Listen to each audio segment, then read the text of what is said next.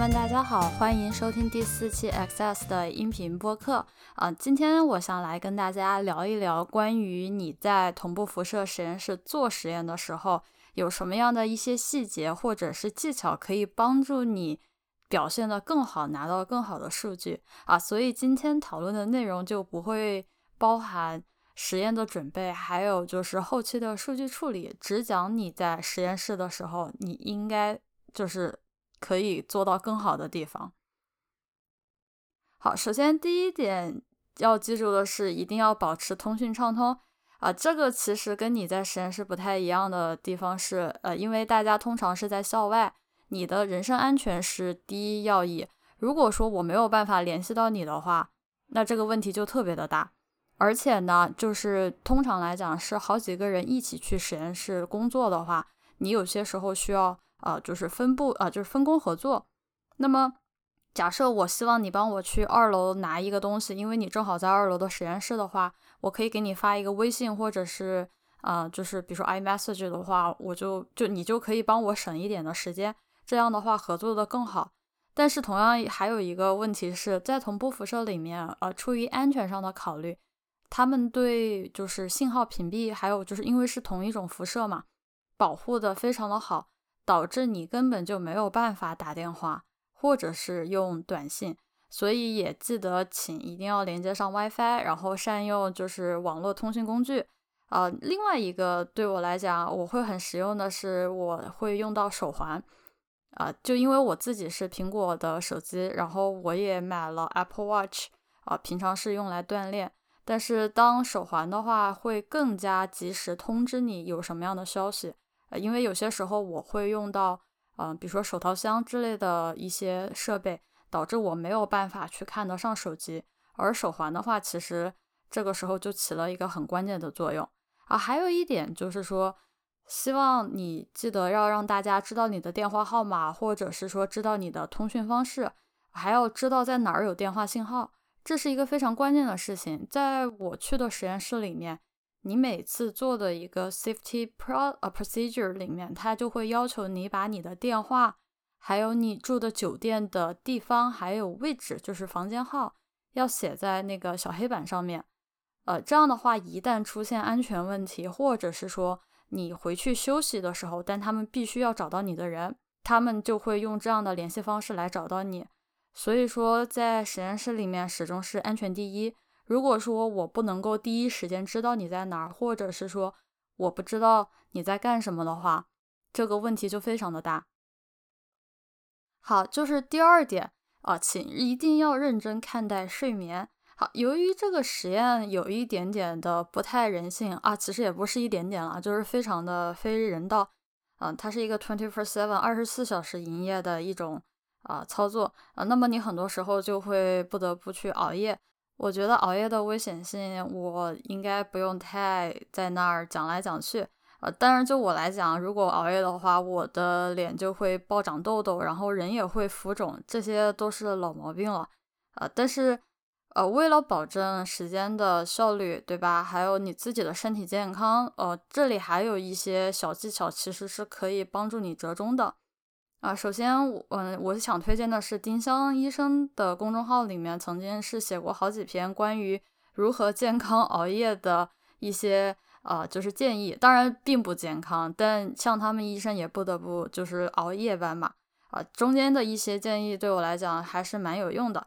啊，但是，呃，就是在这前面那么多什么熬夜不熬夜，还是看待认真睡眠，其实，啊，第一个灵魂拷问，我觉得还是。要问自己，你是不是那种熬夜的人啊？这个问题其实我觉得应该放在第一位上，因为啊，就是我们老讲说啊，你要长时间工作，你要熬夜，但是更应该先问自己，你是不是那种能熬的人？有的人他就是不能熬，所以你再怎么逼他，其实都没有用，反而就是大家会闹得非常的不愉快。因为之前就遇到了这样的事情，我就觉得。啊，一开始一开始，我觉得我很不好的一个心态就是说，哎，我能这么做，为什么你不能这么做呢？而且这个是你的样品。但是我过了好一段时间之后，其实我也发现，就自己当时的想法太偏激了。因为在实验室里面，其实蛮上头的啊，然后我也觉得就是说，可能人家根本就不能熬，对吧？就是你想让我当呃一百米短跑运动员那样破世界纪录嘛？当然我也不可以，当然我也不应该这么做。但但无论怎么说，就是你如果知道你自己不是那个熬夜的人，我建议你直接放弃啊。对，先我先劝退，因为对你的健康不好，这个是违背一个人的意志。所以说，你即使强迫你自己去做，效果也并不会很好。然后对我来讲，另外一个事情是，呃，如果说你真的要熬夜，你也确实能熬得下夜的话，对我来讲，我的窍门是要保持一定的饥饿感，因为做实验非常的累，然后又很长的时间，可能你吃不了饭，然后一吃饭就觉得说啊，一定要吃的很饱又很好，怎么样的？其实这个想法是，嗯，就是不利于你熬夜的，因为通常人吃了饭，然后血糖上升，然后一下子你就有那种困意。如果你是晚上十一二点吃的夜宵，或者是你半夜凌晨三四点，呃，吃什么啊什么薯片什么的话，那你很有可能就会昏睡过去。好，另外一个我觉得就是你一定要吃的所谓的健康，一会儿我们可以讲到。好，但是啊，撇开你保持饥饿的这个感觉以外，你需要有意识的控制你自己去睡和不睡。呃，控制并不是说你像机器人一样，就是说告诉你自己说睡还是不睡，而是要学会如何去判别你真的应该去睡觉了。就我会很清楚的知道，我熬了多久多久之后，我必须要去睡觉。如果我不睡觉，这个实验就没有办法进行下去。我希望对所有去做实验的人都应该是这样，而不是说我觉得我熬不下去了，但是我。似乎又能熬的样子，这样的话，很有可能你不仅仅是实验上出现问题，你身体也会出现问题。睡眼朦胧的实验不能是一个正常的实验，这样的话反而会造成伤害。该睡觉的时候一定要睡觉，这是一个人的本能，而不是说你去了为了实验，你可以去牺牲这一块儿。嗯，可能那么偶尔一两次也许可以，但是。真的对你的身体非常的不好，就是不可持续的一种就是想法。然后对我来说，睡眠其实也是一种调整心态的方式。一整天的实验其实也挺糟心的，万一还出现了什么，你确实很需要一个那么一短暂的一个小的窗口，然后让你休息那么一下。有可能你头一天没有想出来的问题，或者是没有解决的，就是。呃，bug 的话，你可能说不定第二天醒来，它自然而然就会好了。这种事情发生的不止一次两次，就是一睡觉之后什么都好了。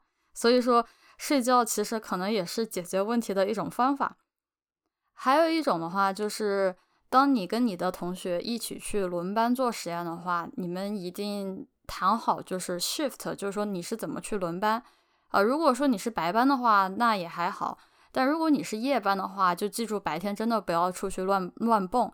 你可以白天花一点的时间跟 staff 聊聊天，还有就是说看他们怎么去搭建的东西，确保没有问题之后，就回到住宿的地方，就一定要好好的先睡觉啊。到了晚上，你真的就是其实还是挺难的，就跟倒时差一样，你就必须得打起精神来做。好，到了第二天还是回去稍微小憩一下。好，第三点就是我刚刚提到的关于饮食啊。为了保持长时间的清醒，你的饥饿感是一个非常重要的事情，因为你的饥饿感会让你保持不那么的困。那么，但是你又需要很多的营养来保证你的机能上的消耗，因为做实验是一件非常累的事情啊。在平常的日子的话，我觉得就是至少我自己的体验就是，如果你吃了午饭，尤其还有白米饭的话。你就会昏昏欲睡啊，所以你就别想着说你大半夜还吃白米饭什么的。当然，这个就是一个所谓的高 GI 和低 GI 的一个呃概念。简单来讲，就是说有些食物你吃进去，有些食物你吃了之后，你的血糖的提升速度会非常的快。比如说白米饭，精致的碳水。那么还有一些就是说你吃了之后，它能更长时间、更加平均的对你身体供能，使你就是长时间的不会觉得饿。并且不会让你一下子觉得特别的困。在我这里啊，就是我自己的推荐，可以参照你进行力量训练、健身的一些饮食建议。呃，比如说就是蛋白质，那么我通常来讲去实验之前，我就会买好多的蛋白棒，还有蛋白的饮料。就算是点外卖的话，我很少会去点川菜之类的。虽然我很想去吃，我自己在的学校的周围川菜就是不怎么样啊，但是为了做实验，我是不会点白米饭什么的。还有一些就是我比较喜欢吃的，可能就是清爽一点的，不要吃太油腻，因为油腻之后反而想吐。如果你熬了三四天的夜，我我觉得我曾经有一次就是熬了太久，光是看到吃的就是想吃，因为太饿，但是我又想吐。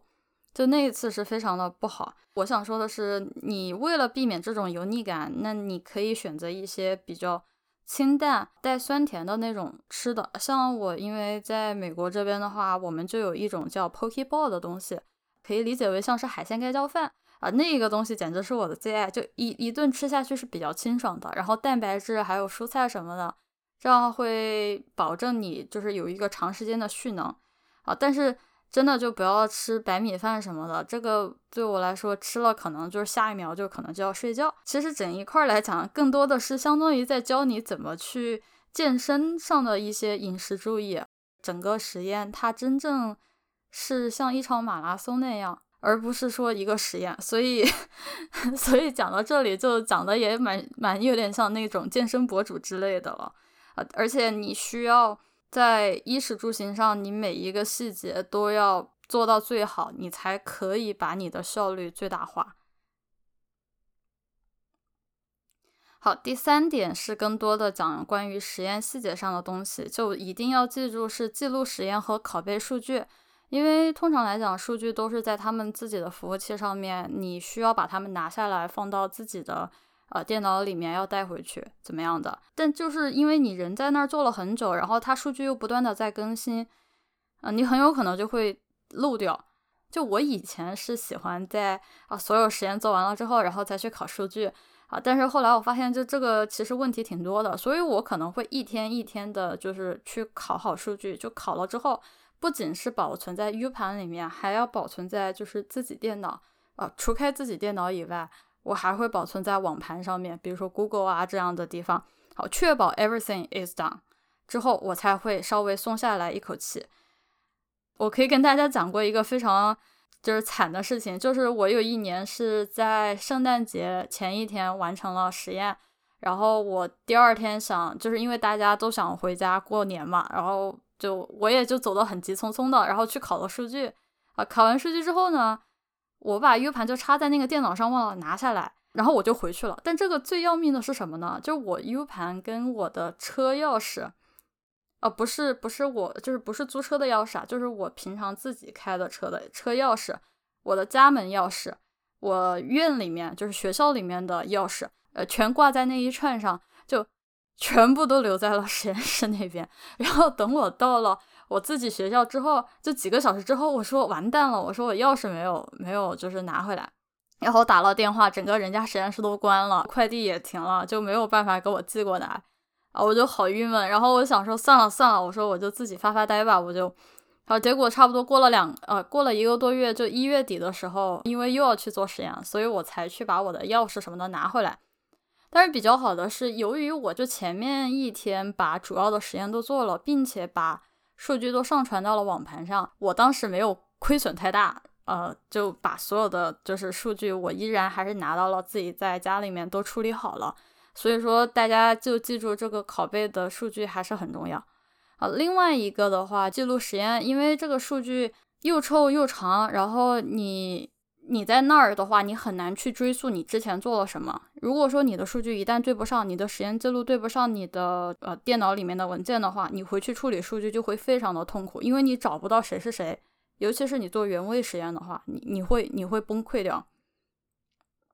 所以为了应对这样的情况，除开一些就是说比比较正常的细节，比如说文件名啊、操作啊，然后什么实验参数以外，我非常建议大家。记录下时间，就是这个 time stamp。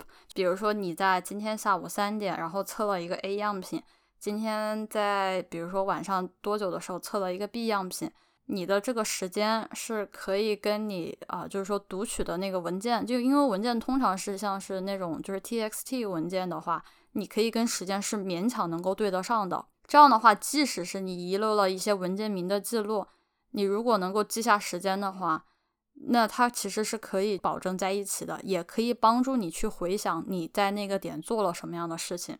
撇开时间以外，我通常也很建议大家使用电子版本的记录啊，一定要善用照片，就是拍照这个功能。这样的话，你就大概知道，哎，你今天在这个点发生了什么样的事情，就是通过多媒体的一些方式来帮助你，就是去回溯你当时做了什么，是一个很有效的小工具。好，但是还有一个点是什么呢？如果说你真的很累，因为你想想，你还要写，你还要装，你还要干嘛，跑来跑去的。还有一个终极武器，那就是录音。如果大家看过破案片什么的，很多法医什么的，他就会用录音笔说：“哎，今天 A 发生了什么事情，湿度是怎么样的？”其实你可以做一样的事情，那就是你录音。大部分手机都有录音的这个功能，然后你只需要点开，说一句说：“哎。”啊，现在现在是做的个什么样品？哎，现在出现了个什么问题？Once again，就你的声音的文件也包含了时间戳，你的文字什么的，你可能暂时来不及想，但是你可以录下来，那只需要几秒钟的时间，非常的有效。等你回去，或者说等你休息来的时候，你就可以回溯这些中间发生的一些小细节，会非常的有用。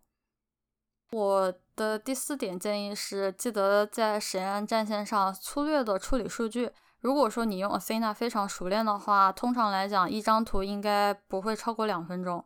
但是这两分钟的话，能够告诉你你这张图的质量行不行，你能不能看到你大概想要的，比如说 K 空间的数据怎么样，R 空间里面有哪些键，或者是有哪些峰在里面。发现数据有问题的话，那么你可以立刻重新规划你的实验时间，就你可以知道说，哎，我可能需要在这之后什么时候。我可以需要重做这个样品，或者是怎么样？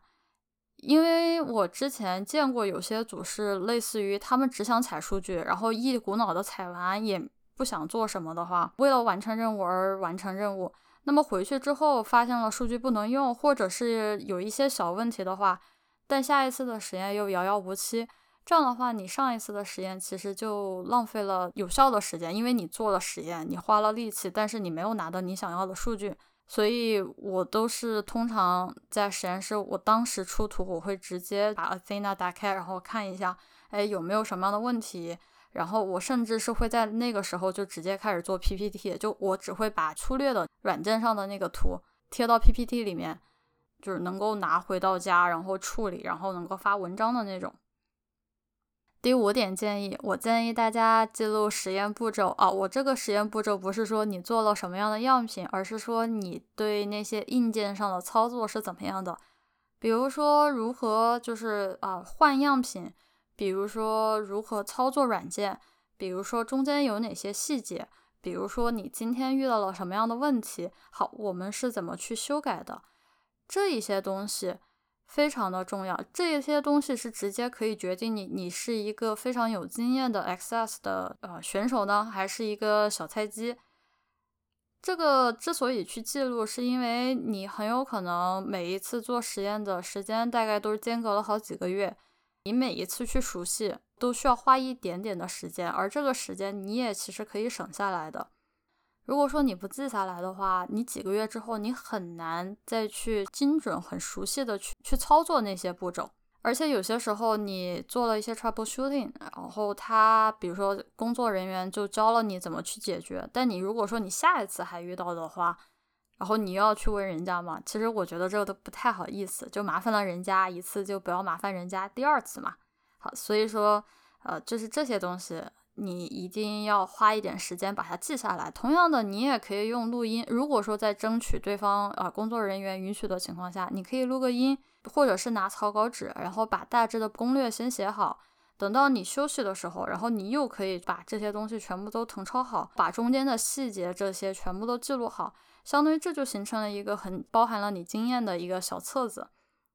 啊，我就是有这样的大概两三个小本子，就是从我一开始怎么去做这个实验，然后中间遇到了一些很诡异的问题，中间是怎么去解决的，然后发生了什么，就我会写的非常的详细。等到我一旦遇遇到了一样的问题，呃，我至少会第一时间知道，哎，我有一个库，我可以去寻找，而不是说啊，我只能去问人。如果说你是凌晨三四点的。是吧？而且我个人是很喜欢用手写的，所以就是我会手写一遍，然后我再会把这些东西全部都拿呃相机拍下来啊，做成一个备份。第六个建议，我希望大家多问问题，问思考过的问题。就我自己在 Access 的实验室体验，就是我学到的东西，或者是说我得到的经验，都是通过问问题来得到的。比如我就会问 staff 说：“哎，我说你为什么要调这个？你为什么要这么做？或者是说，哎，虽然现在这个东西是好的，但是如果我呃发现哪儿有什么问题，那我该怎么办？”你这样的一些交流，他们会告诉你，等到你真的遇到了问题，是完全可以救你。那么一下的，但是对于像我这样的英语非母语的学生来讲，好多人会挺害羞，就在那儿猫着，就不敢讲话，就怕觉得就是讲不清楚又怎么样的，可能词汇量不太够，或者是呃语言不怎么行。但问题是，如果你不问，他们不会告诉你的，因为他们很忙。但你问的话，他们会很礼貌的告诉你，哎，怎么怎么样。最可怕的是，如果你不问。万一真的在晚上出现了问题的话，没人就帮你修，那你真的就得哭，你可能要哭个大半夜吧。呃，当然对我来讲，就是你呃像我这样就问着问着问着，问到最后，感觉基本上都可以修半个 beamline 了，就不是说半，就是说我自己大半的问题我都可以去解决了。就想起我的就是怎么说，我的大腿就是在我还才开始接触这门技术的时候，就我的大腿是非常厉害的。他之前是打算去国，呃，就打算进同步辐射实验室当一个 beamline engineer，所以对面的人其实教了他非常非常多的东西，就他的对硬件这一块的操作就比我厉害太多。我跟他一起去做实验，我心里面很安定，因为我感觉他什么东西都会修，就我只要在那儿蜷缩着就行。所以我从他那儿也还是学到了一些东西。就我和我的老板有一个共识，就是。要去拿一张好看的图，其实并不难，难的是什么？你怎么去修这个 Troubleshooting 的能力直接决定于你你在就是同步辐射的实验室的经验是高还是低。就很多很厉害的人修同步辐就修那些小问题，甚至是大问题，非常非常的厉害。如果说你不会去修，你真的就很束手无策，就你只能当个一个傻瓜劳动力在那儿采数据。但如果说你知道怎么修的话，就别人会真的对你就是另眼相看啊。问思考过的问题，因为大家都很忙。我一直觉得是，如果说你是问过你思考过的问题的话，我觉得你是花到你自己的时间投入。如果是说你没有怎么讲，就是你想都没有想过，你就觉得说有人可以当你的大腿，你可以去依靠，就衣来伸手饭来张口当伸手党的话。就你其实是没有诚意的，别人也并不觉得这样挺好的。如果说你在，尤其是你在同步辐射实验室的话，你躺在那儿，那是没有人来帮助你的，这是一个非常关键的事情。所以你一定要主动，而且你要显出你的诚意，你要有准备，而不是说我张嘴就来。助人者自助，就是大家都是要基于尊重、真诚和同理的，好吧？第七点是相互帮助。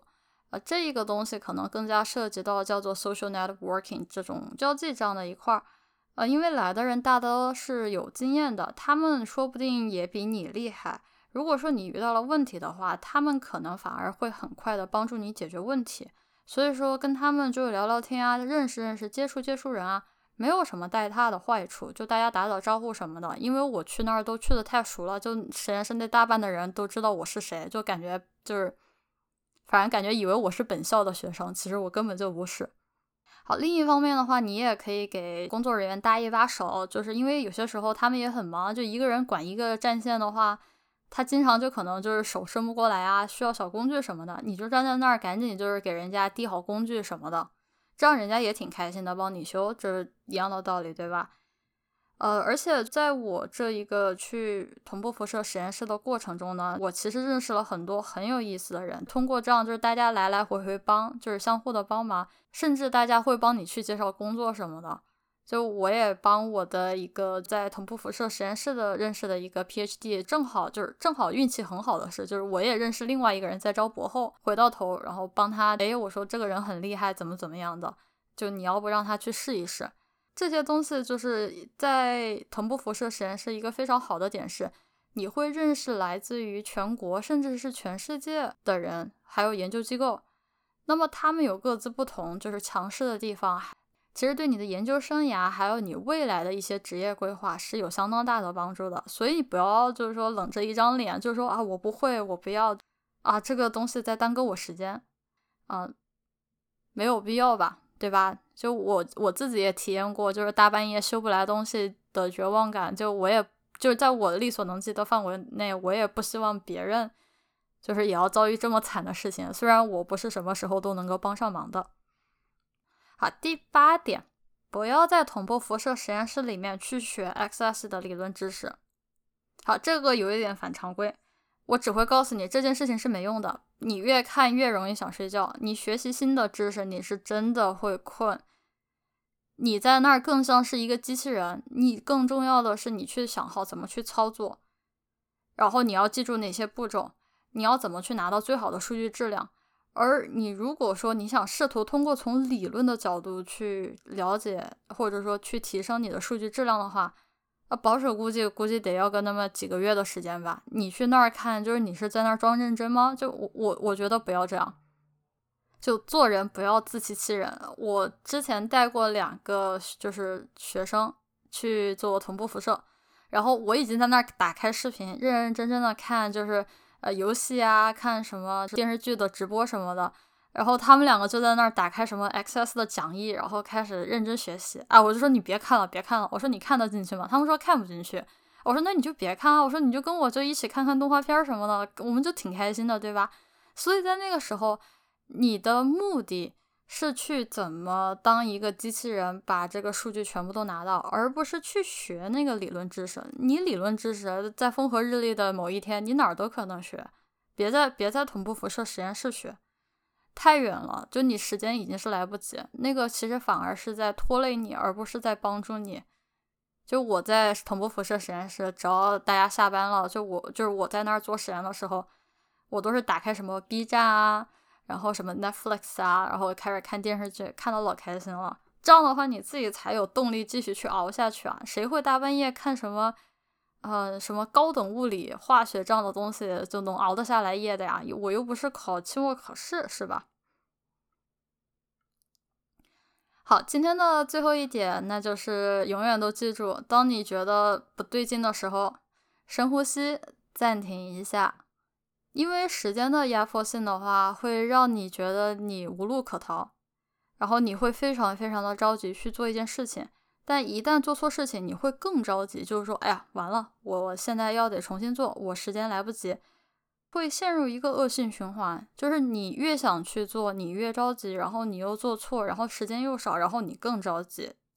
这个时候不是说你要一头一就一一股脑的扎进那个就是实验里面，你需要休息一下，不论是出去吹吹风，还是去吃个饭，还是干嘛，你真的需要停，你需要有那个勇气，还要保证你最后的清醒的状态，喊一声停，休息。因为我之前遇到过人是有一点被恶性循环给，就是恶性循环给套进去了，最后整个把实验搞得非常的糟糕。这个东西大家当自己是局内人的时候，你会特别上头，就你特别想把这个实验做好，你特别着急，你也特别心诚，但是就是哎，万一不行怎么样的，好你就老想试。而且在另外一方面的是什么呢？在做很难的操作的时候。比如说一些很危险的操作的时候，先深呼吸一下，确保自己心跳不会过快，也确保说你的手不会抖，这个是正儿八经的。就我有些时候喝红牛会喝到手抖，就我会真的会深呼吸一下，确保自己的手是稳的，然后我才会做下一步操作。因为你花大概这么五秒钟的时间，可能换回来你未来三十分钟就是安安静静把实验样品什么的装好。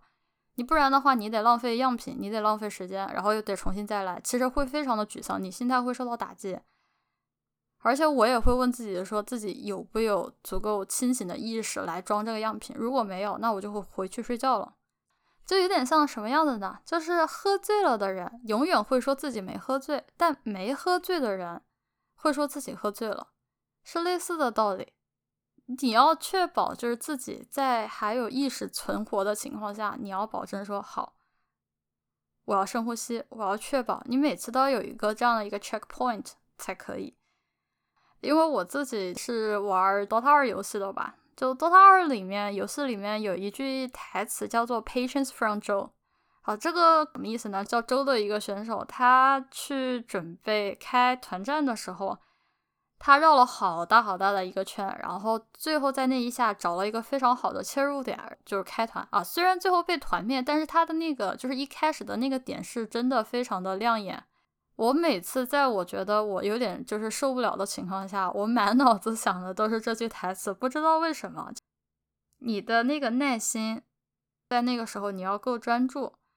你要想到，你要不然在这个时候停下，你要不然确保你的呼吸平顺，确保你足够清醒，你把这一个难关给熬过，好，那你这个实验就可以很顺利的进行。好，今天我要分享的经验就到这里，就一共只有九条，没有第十条。虽然看我视频教程的同学，不是所有人都会去同步辐射实验室做实验。但是我想告诉你们的是，如果你们有那么一次的机会的话，我还是非常强烈建议去做一次的，就体验会跟你在自己的学校做实验会非常的不一样，然后你也可能更好的去理解，就是说为什么这个实验那么难。那今天的 podcast 就到告一段落了，那么我希望大家收听愉快。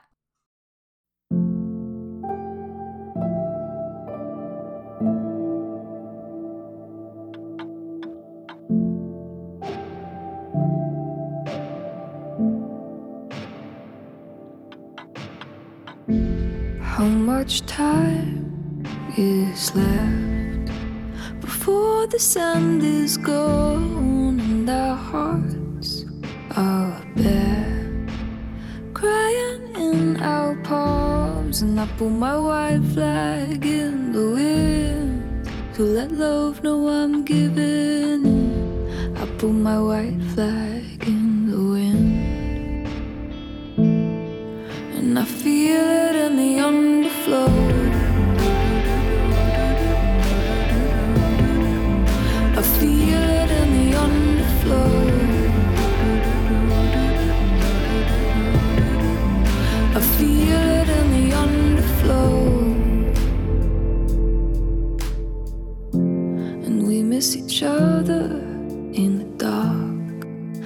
like ships in the night. And I cried a puddle deep into the valley of your shoulder blades. And I breathe smoke into the sky to let love know I'm getting